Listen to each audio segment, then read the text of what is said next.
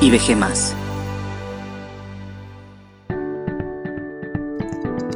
Primero y todo.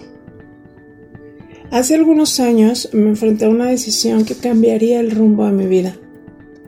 Recuerdo que no eran exactamente mis mejores días y estaba sentada en el sofá de casa de mis padres pensando en la dirección que debía tomar. Dentro de mi desesperación hice algo que muchos hacemos cuando el agua nos llega al cuello, buscar a Dios. Abrí la Biblia y comencé a leer Mateo Nuestras decisiones son consecuencia de nuestras prioridades. De manera consciente o inconsciente, día a día vamos quitando cosas y acomodando otras que consideramos más importantes.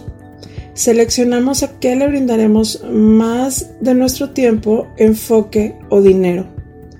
Cuando estas decisiones son equivocadas, tienden a complicarnos la existencia. Siempre hay cosas que nos preocupan o sueños que queremos alcanzar Quizás sea el nuevo producto que queremos adquirir o un lugar en el que quisiéramos conocer, una enfermedad que no queremos o la colegiatura que se debe pagar.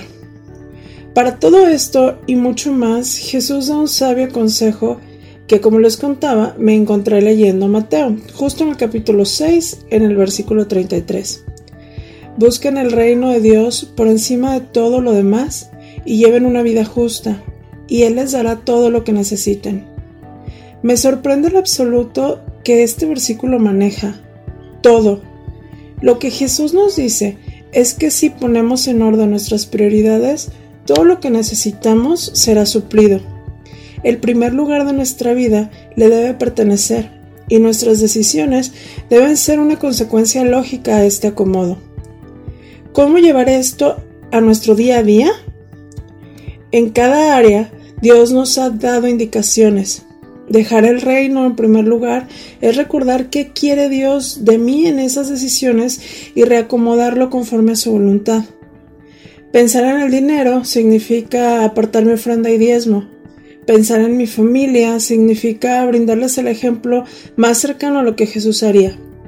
Pensar en el prójimo es abrir bien los ojos a las necesidades y ver la manera de suplirlas.